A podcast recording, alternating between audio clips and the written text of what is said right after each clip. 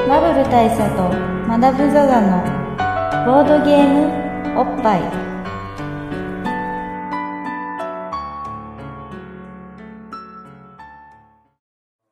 バブル大佐とマダム・ザ・ザのボードゲームおっぱい毎回ドイツ直送のボードゲームカードゲームを一杯やりつつぼんやりざっくりご紹介しております MC1 バブル大佐です MC にマダム・ザ・ザですはい、今日はですね実はちょっと特殊な回、特殊な回ですね今回は、うん、どう特殊かっていうとはい通常回なんですよそれねそれを そうなんだよねそれですよね彼これ半年ぶらいぶら いぐりのこれ俺前半年もやった けど 半年ぐらい、半年ぶらいのねえー逆境ぐらい回逆境ぐらいのねぐらいのぐらいの通常回なんですけど、はいこう久しぶりに通常回やるということは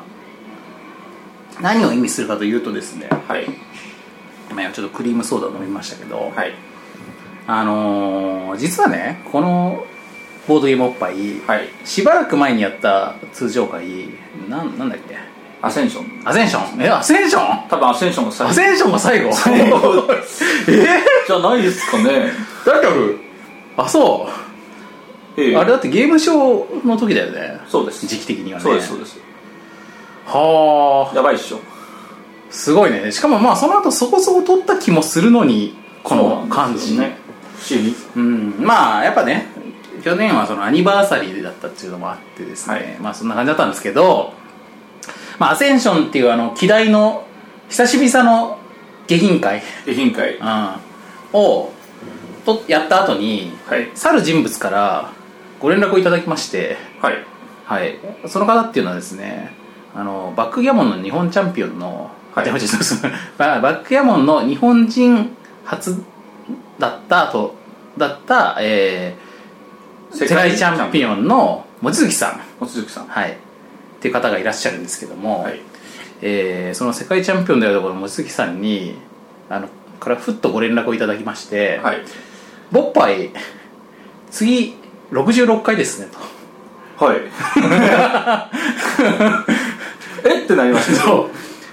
うだから まあ66と言ったら、なるほどまあ、バックギャモンっていうゲームはねサイコロ2つ使うわけですわそうですねんだから66と66であろうとうんこれは66回って言ったらやはりバックギャモンを扱うってことになるんじゃないかななるんじゃないでしょうかねなるんじゃないでしょうかとうんといご提案をうん、まあそんな言い方じゃなかったですけど扱ってもらえたら嬉しいですみたいなはいありがたいですありがたい言葉をいただいて、まあ、まずそのご提案そのものもびっくり恐縮するはいとともに、あのー、もういっぱい聞いてたんだけど そうですよね そこですよね6月とまずそこに面食らったわけですよ、はいしかもよりによって機代の下品会アセンションの後アセンションの後ってことですよねにご連絡をいただいたんであこれは偉いことだなとそうです思いましてまあちょっといろいろこう申し訳ない気持ちにもなりつつもえっ、とそんなそんなありがたいねご連絡をいただいたらそれは扱いますよと、当然でうすん、なのでまあそのご提案に対してももちろんですともとはいはい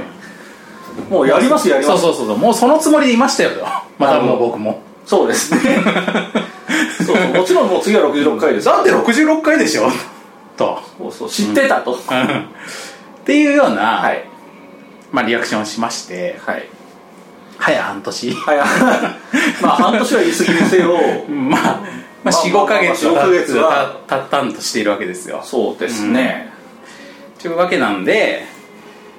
こう今回通常回であるということがこんなにも特別な意味を持つそうですねだから逆に通常会取ったのがそんなに前だっていうのをね、うんこれによって知るとともに、 うんあのその話自体はもうだからあれじゃないですか、数月前からもう聞いてたわけじゃないですかそうそうまあダムにも言ってたんだよねそうですそうですでこっちもあいいじゃないですかと、うん取りましょう取りましょうとうんうん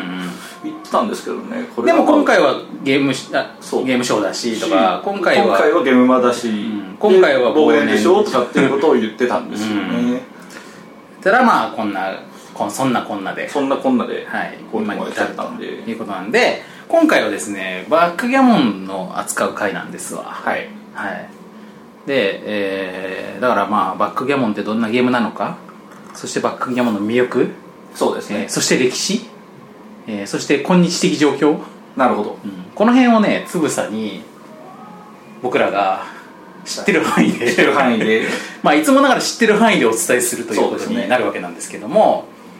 えー ただ今回あれですよね、うんそのいつもとやっぱりちょっと勝手が違うのはですね、うんしっかりこのご依頼を受けてね、うんご提案を受けてじゃあやりますよ、うんうん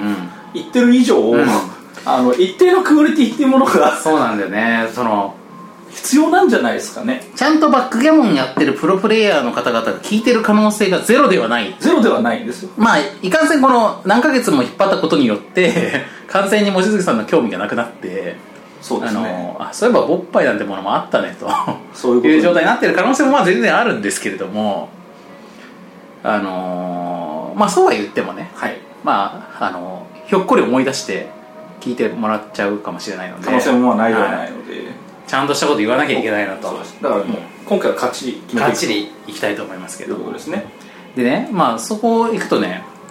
ここにこういうものがあるんですよすごいですねそう今回ね珍しいですよ、うんあの目の前にまずパソコンがあるっていう,、ね、そうでこれ僕の、まあ、ノートがあるわけなんですけどノート PC がねあるわけなんですけど、えっとこれねドロッセルマイヤーズでバックギャモンナイトというイベントをやった時に、はいはいはるか昔にそうあのー僕が作ったバックギャモンのプレゼン資料なるほどバックべ僕がバックギャモンがうまいとかそういうことでは全然なくバックギャモンっていうゲーム自体をプレゼンプレゼンすするるための資料っっていうのがパワポがそうそうそうパワポがありましてこれにね沿ってね話していくとねいいんじゃないかなと思ってそれだったらまあ一定の,、そうあのクオリテ僕ィがねらの悪癖出してまんまそうりそうなそいだうろう保証されてるでしょこれいいと思いますねだしまあこれはねいわば普段僕はなんかグリームしたみたいな話が大丈夫なんで突然声変わったんですか クリームソーダクリームソーダってそういう効果ある今今ないと思うんですけど今飲んだんだけど今すごいデジタルな声になりましたよね一瞬おかしいなこれあれかなこれクリームソーダただのクリームソーダじゃなくてカルピスクリームソーだダだかだからからなだからそのなんかこうカルピス分とあのクリームソーダ分のあの化学変化でねそれで何体内の気圧が若干変わったんだ声そうやっぱヘリウムがさ発生してる可能性あるじゃんここに泡がありますねついてるからこれだと思うんだよ ねまああるいはこのね、某カラオケボックスのちょっと粋な計らいの可能性もありますよね、飲めば飲むほどそうねあのブシューってこう圧縮したねスプレー缶からこうブシューブクブクブクってここにヘリウムを最初は気入づれかてなあいんっだけどて飲めば飲むほどだんだん声が高くなってそれっ て本当にできるのかなできないんじゃないですかねわかんないですけどできないよね多分 結構凝縮したもん吸わないとああなんないでしょあと肺に入れなきゃいけない からねそうっすね飲んでる分 でだからまあ可能性あるとしたらあれですよあのこのエアコンダクダクトを通じてこの部屋の中にダクトを通ガス室的な感じででもあんな突発的に変な声出ない俺だけがね反応してるっていうのもまあいやおかしいですけちどょっとまあいきなり脱線しちゃったいやこれこれ脱線ねこういう脱線を防ぐ意味でやっぱりこのパワポに沿いたいしあとまあ僕は普段バボードゲームおっぱいの中では、はいまあバカなことをね、はいあとまあ中身のない話ダラダラした話をしてますけど、はいまあいわば僕もまあ一角のビジネスパーソンでもあるわけじゃないですか、まあそれはそうですよねねそれは僕もそうですでしょだから我々のビジネスパーソンとしての側面っていうのをこのパワポを通じて話すことによって今回は今回訴求できるんでそうそうそう聞いてらっししゃる皆さんにも分かってもらえるんじゃないかななるほどいいとそうするともうガンガンね依頼が 舞い込んでくるなんか のなんかの依頼がね舞い込んでくる可能性があるんで、自己啓発セミナーとかそうそうそうそうそう開催依頼がねそうなんですよあの一回一回30万とかのねそうそうそうセミナーとかをとかをや ってガンガンねそうそうそう月収7桁に到達する可能性もあ可りま 能性がある我々ともなるとそうそうんすそういうのを狙っていきたいですそうねそうそうそう月収7桁ねいけるかな、はいい、行きたいですきたいじゃあその辺を目標に、いじゃあ始めましょうのはいあのプレゼンをしていきたいと思うんですけど、じゃあえっと僕が一応この資料に沿ってあのマダムに対してプレゼンをしていくという体にして、はいでマダムは逆に、まあ、これのこう良き徴収としてあのビジネスパーソンとしてのまたこのスキルはいあのやっぱプレゼン受ける側のスキルっていうのもあるじゃないですかありますねねあののらりくらいしたさあの人にさプレゼンしてるとさはいイラッとするんじゃない、やっとしますね、うんあの全く響かないそうそうそうあ分かってないなこの人ということがまあ我々ともなるとええないわけなんで、僕も鋭敏に反応してそうそうそうそうそうピシッとねピシッとやっていきますうんやっぱ1を聞いて10を知ってそういうこいとくです感じになると思うんで、はい、はいこの感じでいこうと思います、そのまはまい、というわけで、えー、と第1章からいきますよはい章、立てになってるんで第1章バックギャモンのここがかっこいいバックギャモンのここはかっこいい、ということかこれはら気いになりますねきたいと思いますまあ、まずやっぱりこういうところですよね、そうですねやっぱりこのバックギャモンというもの にまず興味を持っていただくという意味必要であのまあ普通のこのバックギャモンのことを、まあ、特にちゃんとプレイしていらっしゃる方々だとバックギャモンのプレイに関するまあ、奥深いことっていうのをやっぱりこうあの話していくことになると思うんですけど、なんせ僕らプレイヤーとしてのそこが浅いじゃないですかまあ浅いです浅いですよね弱いですよね弱いです 大したことないですよねただ全然大したこと全然大したことないので逆に僕らみたいな大したことなパーソンから言うとこのかっこよさみたいなところから切り込んでいくのがそう、まあ、よりメジャー感があるのではないかとそうですねねそしてまあ訴あ求の、うん我々我々みたいな人に刺さる、うんそうそう論でもありますからなんせ僕らかっこいいものを求めて基本生きてるからええまあ、常にかっこよくなりたいかっこよさだけをね追い求めてきているわけなんで、まあ、その結果今の僕らのこのかっこよさがねそういうことですあるわけじゃないですかだからこのバックギャモンのかっこよさっていうのをかっこよくかっこ説よ明くしていくというのが第一そう僕もかっこよく聞くってことですよねじゃあ行きましょうこれこの歌のまだ1一秒一枚目っすよまだ これやばいなこれこのペース絶対終わんないから やばいねこの構成いやそうこれパワポやばいな 一枚一枚をいじりすぎるという問題があることが今だんだん分かダってきまメでしすたけよどこれで伸びれば伸びるほど我々のそのビジネスパーソンとしてのそうね、力量が ね、量が語る量疑してるかわら疑われていくんで、そうそうやっいきまぱすプレゼンってね、制限時間が大事なんですよそうすごい大事そうだって相手がさ、やっぱ相手も、その、それこそその決裁権を持ってる人っていうのは、重要なポジションなわけじゃん、会社の中で。そうですねだからその方が、その中時間を割いてくれてるわけだから。そうまあ、いわばそれってコストだからさ。そうビジネスパーソンにおいて時間イコールコストだから。そうですねまさにそうですね、タイムイズマネーってやつそでうすそようねそうそうそうだからこれを使わせてしまっているということはこれイコールもったいないそうですね申し訳ないってジこャとになてくパニーズるもったいないだろうそっていうことですねうなのでこれはスサクッといくべきだサクッといくべきだあると結論付けるわけでありますはい、 はい、というわいけでいなしとそういうことですねいきますよ、はいえーここがかっこいい、はいえ二枚目ーその1えーすごろくの語源であるとはいこれさっき言ったやつです ねこれ知ってるかなここれ,、れまあ、これこのボッパイのリスナーともなると知ってる可能性があるんですけどそうですね、うん、でもまあ一応ここあの初めて聞く人も置いてけぼりにしないっていうのがこれまたビジネスパーソンとしてのこれプレゼンの極意ですから極意ですいろんなステータスの方がねあの確かにそ聴う取の中にはいるのでそうです、うんなんでまあここのところもちゃんと既存基本基本 基本からはい基礎基礎と基本がねはいはのあの造語です今のはいなるほど既存からいきたいとそ思こうんからでいきすたけいどとはいじゃあまずえーすごろくとして、えーあの、すごろくの語源であると。で、日本に伝来したのは、なんと飛鳥時代。飛鳥時代はい。チャゲランドっそていうう。時代今、今、 そう。飛鳥さんの時代だよ。飛鳥さんの時代だったってことですね飛鳥さんがやっぱり、だから去年末ぐらいっていう言い方も 時代と、時代的にその頃だよ、多分ね。 ええで、飛鳥さんってやっぱり、か、かっ飛ばす、まあカットバスかっ飛ばす時があるから、ええかっ飛ばしてるとこうなんつうの万能感とか我が世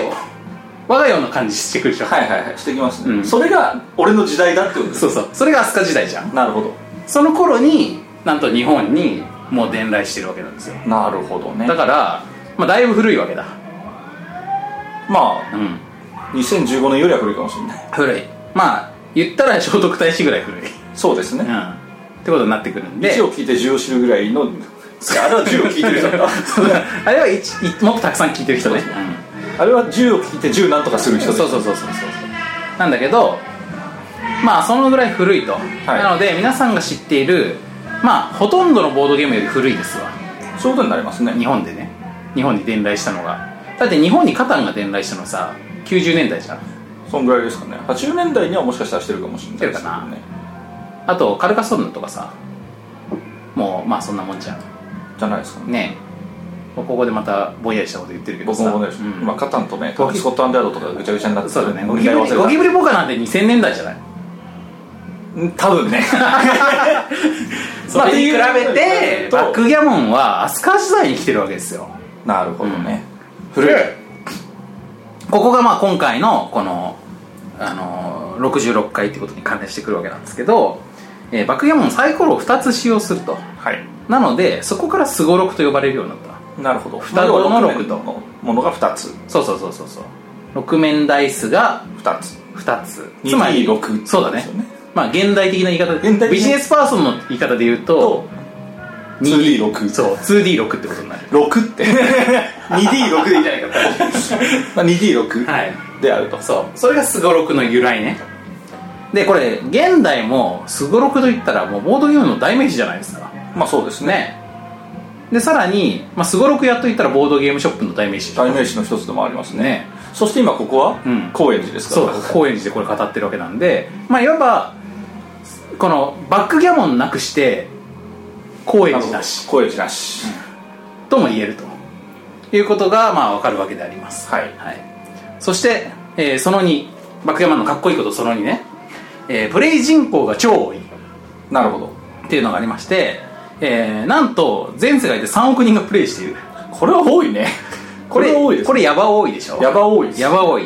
で、えー企画しますと将棋将棋700万人700万人うん案外少ないですねでしょまあ将棋ってさわりかしこの辺のこのアジア圏ローカルだからまあそうですよね、しかもまあ本当に日本用の将棋って大体日本でしょみたいな話そうそうそうそうそうだからまあ日本に多いので意外と700万人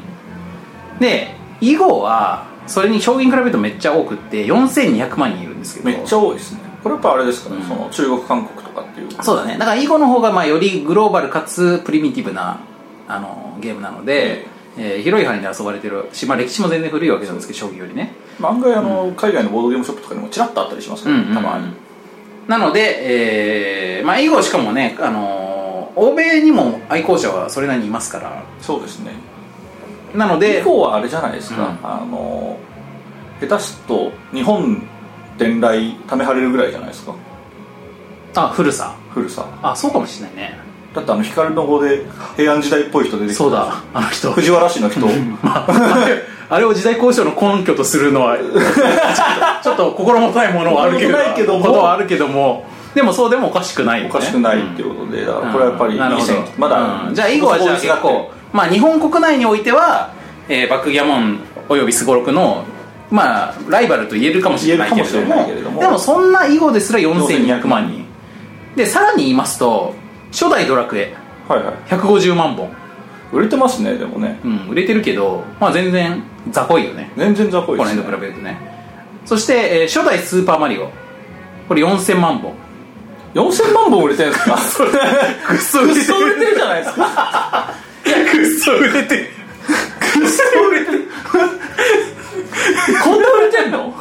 囲碁囲碁と同じぐらい売れてんじゃん囲これだ碁ってプレイ人数で言ったら全然以個超えてるじゃないですかマリオだって1本買ったら近所の小学生めっちゃ遊びめにっ来ちゃた遊ぶからこれだからこれはだからため張ってる可能性がだいだぶかあらるまあマリオは囲碁超えしてる可能性あるけどまあそういう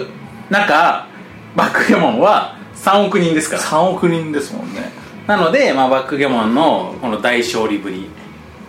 プレイ人口クソ多いぶり超ポピュラはーいゲームであるといそうなんですよねドメジャーゲームなんですよ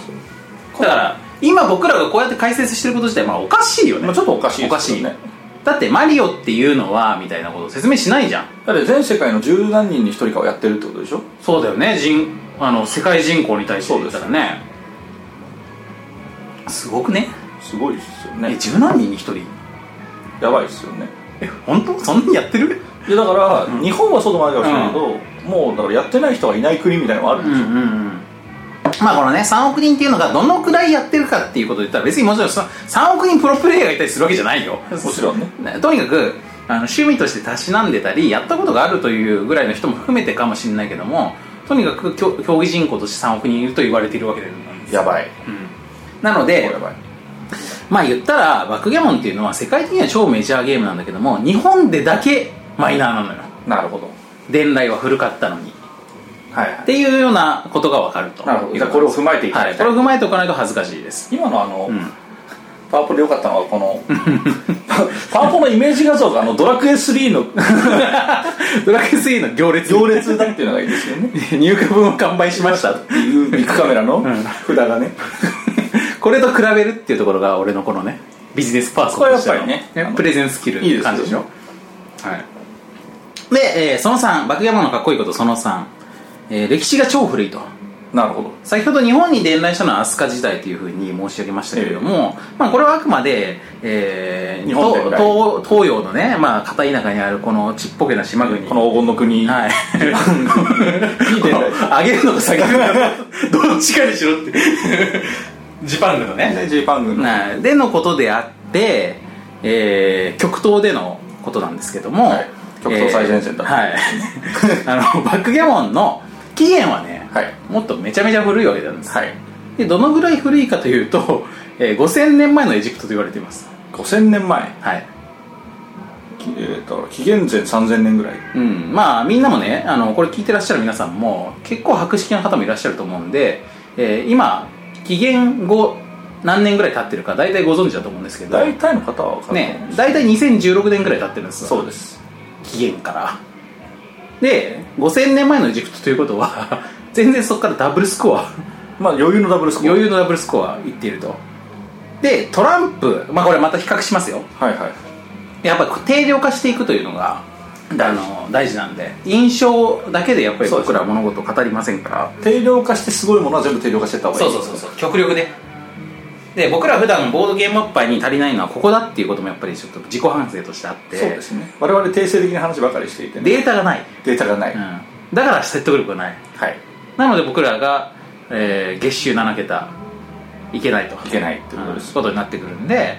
えーこれをまあ比較していきますけれども、はい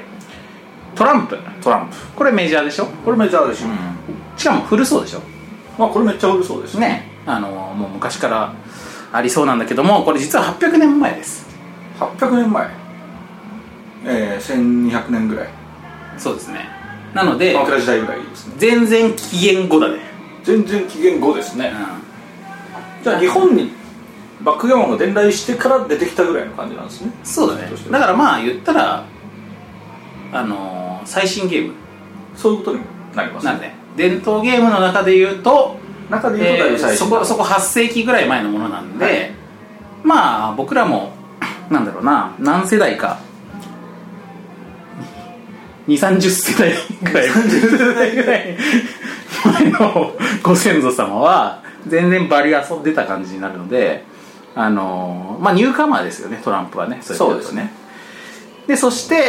えー将棋やチェスさっきもあのカズのちょっとなたびたび比較して申し訳ないのであの将棋チェスの愛好者の方々はね気を悪くしないでいただきたいんですけども、えーこれまあトランプよりは全然古いんですが1700年前1700年前と言われております、まあ、これは将棋とチェスを一括りにしてるのは将棋とかチェスとかあの系統のゲームあのの系統の源流になるものっていうのがあのチャトランガとかねああいうものが、えーの元のものが1700年前というふうに言われてるとそうなんですねだからこれもトランプからさらに前だしえーまあ17世紀前ってことなのか今から数えてもそうですねのでまあ古いですわこれはまあこれも相当古いですよね、これはまあ僕らからはちょっとさすがにすいませんでしたとそうですねパイパイセンい扱いしていかなきゃいけないいけないです感じではある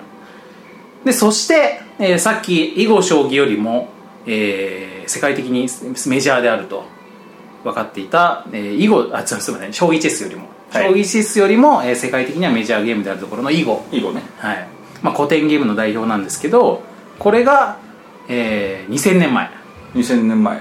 キリスト生誕前後そうだねちょうどまあ1世紀頃とかに、えー生まれたというふうにまあ言われてるわけなんですけれども、えーまあだからあれだねクリキリストが生まれたのがまああの0人というこまとになっているのなってでる、のでまあ、キリストのタンプレ的な感じで タンプレ的な感じで囲碁が生まれた可能性もあるねあるねうんこれは新しい説だと思うんだけれどこの説ね、なかなかあの方々から文句言われそうでそうだね 誰も得をしない体操をこういう俗説はね、うんあのガンガン吹いていきたいですけどそうだねまあなので以後は2000まあでもそういうふうにさ僕らがまあ今これ関係ないことくくだらないことを言ってると思い浮かぶでしょうがこれによってみんな以後は2000年前って覚えたでしょなるほどね受験勉強みたいなもんですそねうそうそうそうキリストのタンプレで以降はいはいはいこれは覚え方ですでまあそんなわけなんでもう一回言いますけどバクゲモンの起源が5000年前のエジプトってだとしたらこれはすごいですよねこれクソ古いわけですよこれ超古いですまあ言ったら人類は5000年前から2000年前までの間はバクギャモンオンリーで 出ては消えていくゲームがあったとは思うんですけどねまあだと思うんですけどでバクギャモンの原型になったものも多分変化していっていたとは思うんですけれどもまあでもそういう時期がバクギャモン期がめっちゃ長いと、めっちゃ長いと、うんいうことは分かっていただけるんではないかと思いますね、はい、これはすごいことですねあるじゃん俺らもさそのゲームハード買ったらさ PS4 買ったらさしばらくこれしか遊ぶもんねみたいなさありますねあるじゃないですかそのキラーキラータイトルうんそのハードのローンチと同時に出すタイトルだけが はいはいずっと遊ばれていずっとて遊ばれているうんみたいなことっていうのはまあしばしばあると思うんですけどまあそういうような存在でバクヤモンがあるいたと思われるということですねリッチレーサーみたいなもんだ、はいそうずっとリッチレーサーだけをみたいなことですね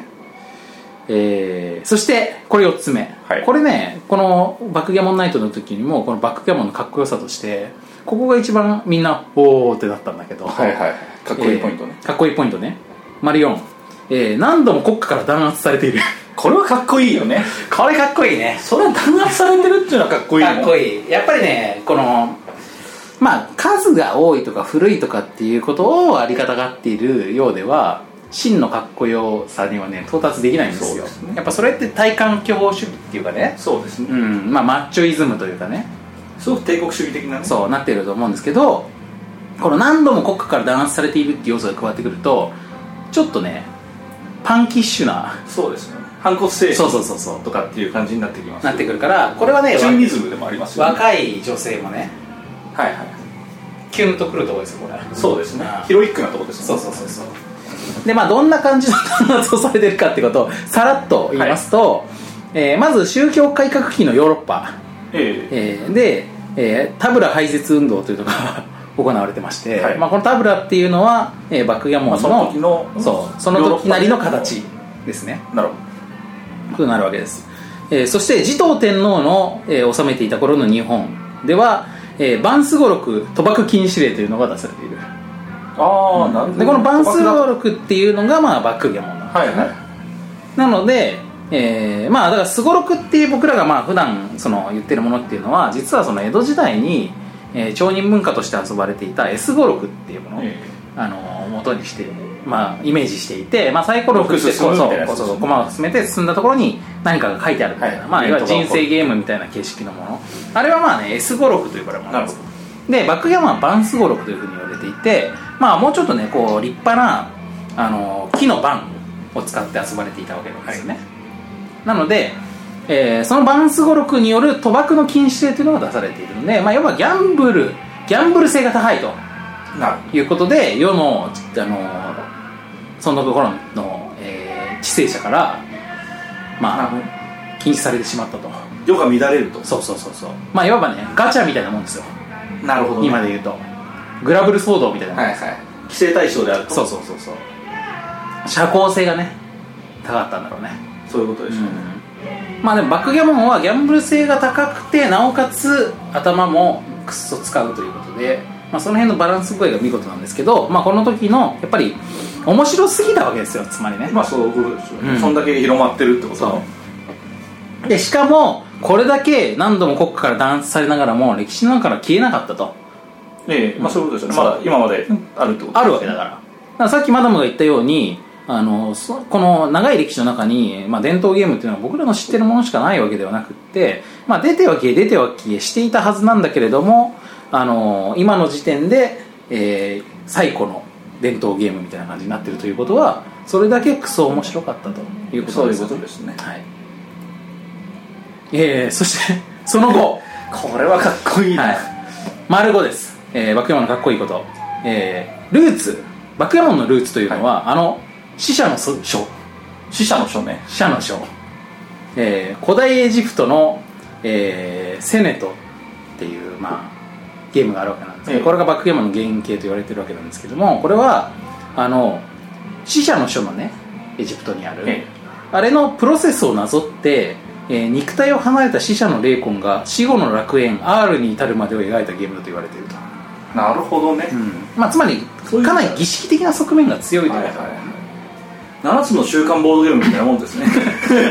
れあれ儀式的側面強いああでもあれをやることで7つの習慣が身についていく身につくとかっていう話はいはいだからはいまあそうだとしたらそうだねだからこの死者の書がまあなんだろうすっとあの腑に落ちていくんだろうね腑に落ちていくこれをプレイすることによってということですよねうん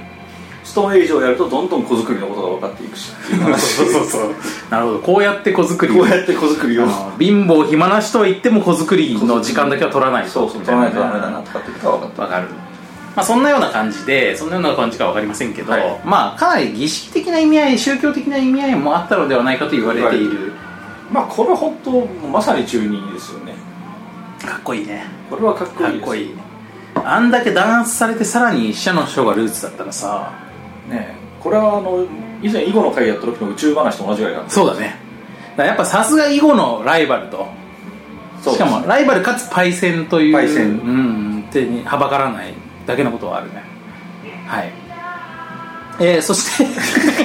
その6そのこれこれちょっと写真がないとちょっと分かってもらいにくいんですけど、あこれググってもらえないんですけどえーはいアタッシュゲース型に変形するこれね、うんいやこれはいいですよ変形っていうことですようこれはやっぱりねバックガモンねまあ魅力なんですわバックギャモンボードっていうのは大体あれなんですよ、こう2つ折りの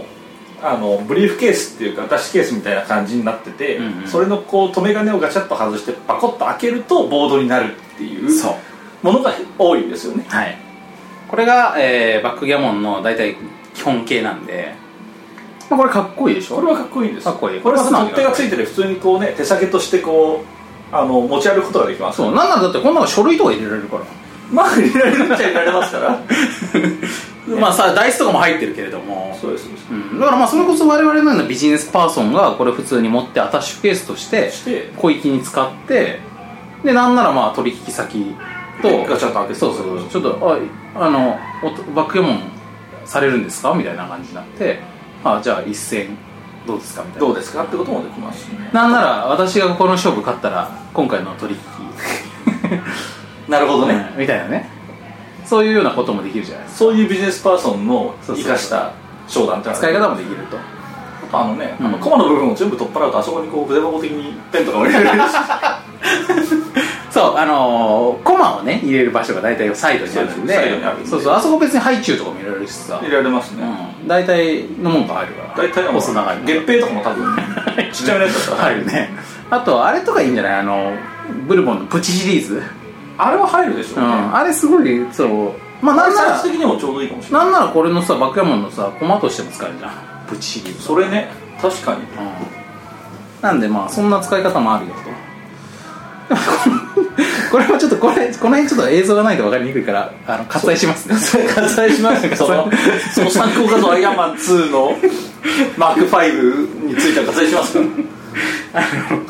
まあ皆さんも、まあ、これググってもらえば分かるんですけどアイアンマン2てかアイアンマンマーク5としてググってもらうとまあアタッシュケースからねガチャガチャガチャって変形して決してアイアンマンのスーツになるっていうのがあるんですけど、まあ、いわばそういう感じのかっこよさがあると。はいいうことを、まあ、これちょっと当時この資料を作った当時の当時のね当時のね、ホッ はい、ネタもねこう時事ネタもね時事ネタですね織り込んでたっていうことなんでこれもビジネスにやってるようなことですね、はいまあ、というようなのが、えー、と私の、えー述べたかった、はいえー、幕山のかっこよさなんですわはいはい、いや大変大変質の濃いうんもうたっぷりとたっぷりした結果もあんまり僕らの収録時間はないんですけどないねでこれでここからだ第2章バックギャモンの遊び方というふうにこの資料は続いてるんですけれども、まあこれ はあの皆さんあの今ネット時代ですから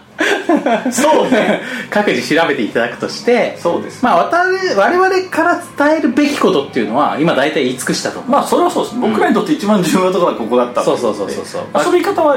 ルールの話ですからねそうルールは、まああのー例えば日本バックギャモン協会はいというのがありまして、えー先ほどね望月さんがね所属してらっしゃいますし、はいあとまあちょっとそさん本も出してらっしゃるからうそうそう望月さんの書いてるバックギャモンの本とかすごくやっぱね初心者の入門にもすすごごくくわかりやすいししかもまあちゃんとこの戦略的なところの肝がすごくわかりやすくまとめられていてあの初級者をまあ中級者の入り口まで持っていくのに最適な本というふうにご本人もおっしゃっていたので、はいこれをぜひ読んでいただくといいんじゃないかと思いますねこれもうはい僕もクリアですよ、完璧ですよいやまあ物販的なのをもう一個言わせていただくと、えードロッセルマイヤーズっていうっていうウェブショップねそうがねウェブショップもあるあるんですけどそこにもねあのバックギャモンボードがねなんとドロッセルマイヤーズオリジナルバックギャモンボードというのがありまして、えーこれさっきのあのアタッシュケース理論をねはいはさらに発展させてい発展させて発展させて巻物型になっているバックギャモンボードというのがなるほどねあるんですわくるくるっとなってそうそうそうそうそうくるくるっとこうあのーまあ革風のねあのー布でできてましてこれをくるくるっと巻いて、えーペンケースのようにはままるで、はいはいえー持ち運ぶことができてでなんかちょっとこうカカフェなどでねこう、はいそれを取り出しパサッとてスルスルっと広げてでバックギャモンができるとこれはいいですねこれは場所も取らないですそうそう場所も取らないし風景の中に溶け込むボードゲームとはということを、えー我々が考えて、えあ一ーつまあの我々っ形だていうか、まあ、実質真白菜々子さんが考えて、はい あの出したものなので、あのーこれはねこれねマジでおすすめですなるほど、はいあこれおすすめだうん、結構ねバックギャモン好きの方の中でも、えっとまあ、この携帯用としてねあの使っていただいたりとか、はいまあ、従来ねその携帯用のバックギャモンってのあるんですけど、まあ、マグネット式だったりとかして、ええうん、なんかまあ割とこうチャチな感じのものも多かったので、あと一応ねあの木のアタッシュケース型うんうんでちっちゃいのもあるんですけどこれはね単純にねあの遊びづらいですね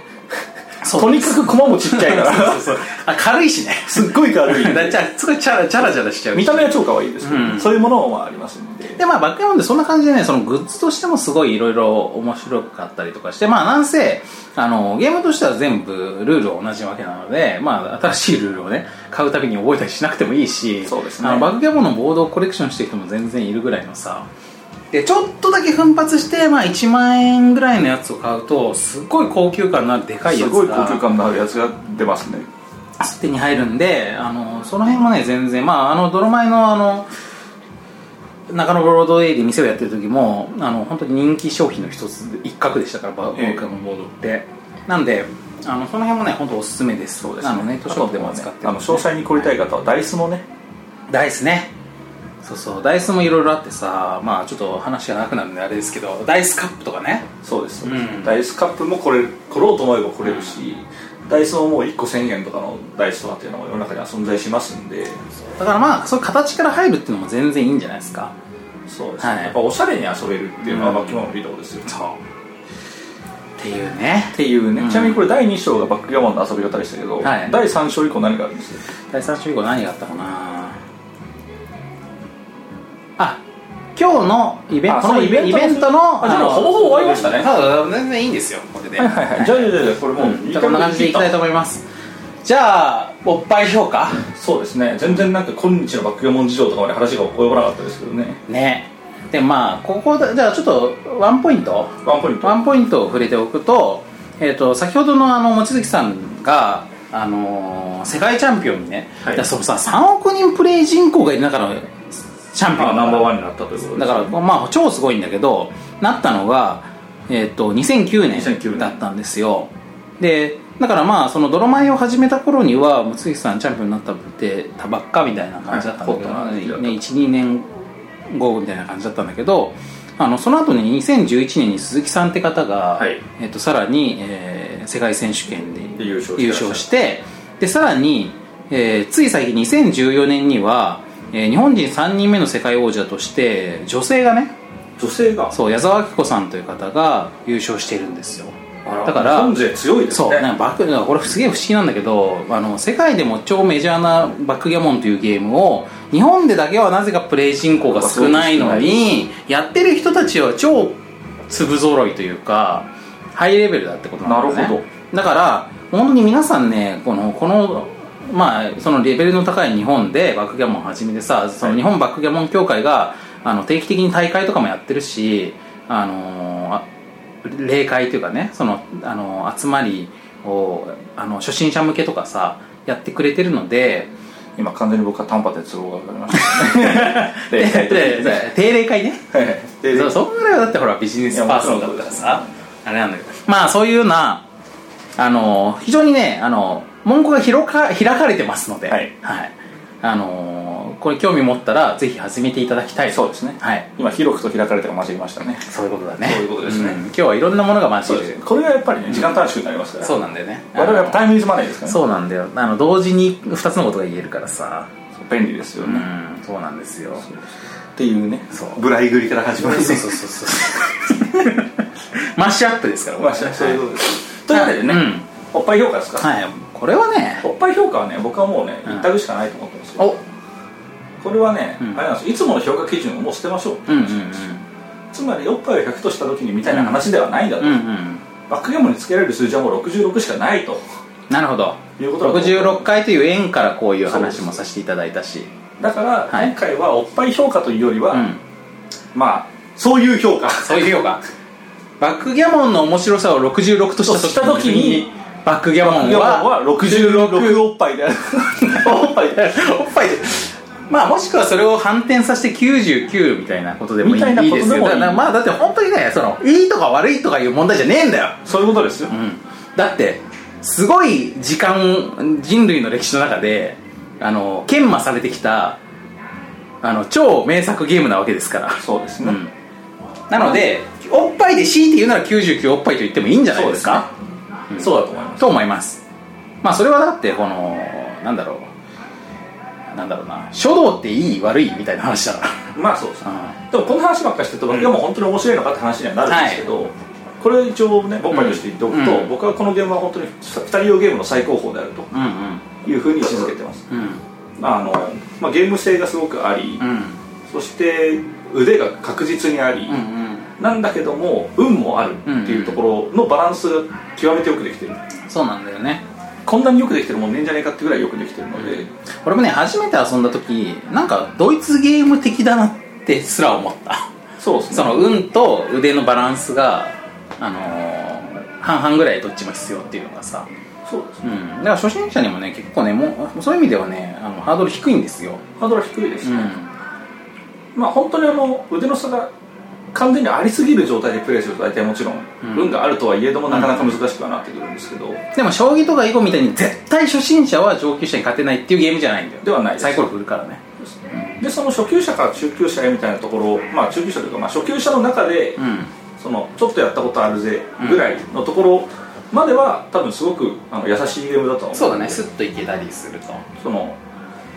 囲碁将棋ほどややこしくないというところがあるのでもともとのルールが、だからねまあ全然ね無類に面白いんですよだからゲームこれはとして無類に面白いですうんでこの面白さっていうところに、あのー手軽にアクセスするっていう意味ではまあもちろんそのゲームはそのゲームなのが一番いいんだけどあのーこれ本当になんか僕らが関係したことがあるから言うんじゃなくってあのーさあ帰ろうペダルをこいでというね今日もう何でもかかむな 何でも噛むな うんはいさあ帰ろうペダルをこいでという映画があるんですけど、はいチェコ映画ね、はい、この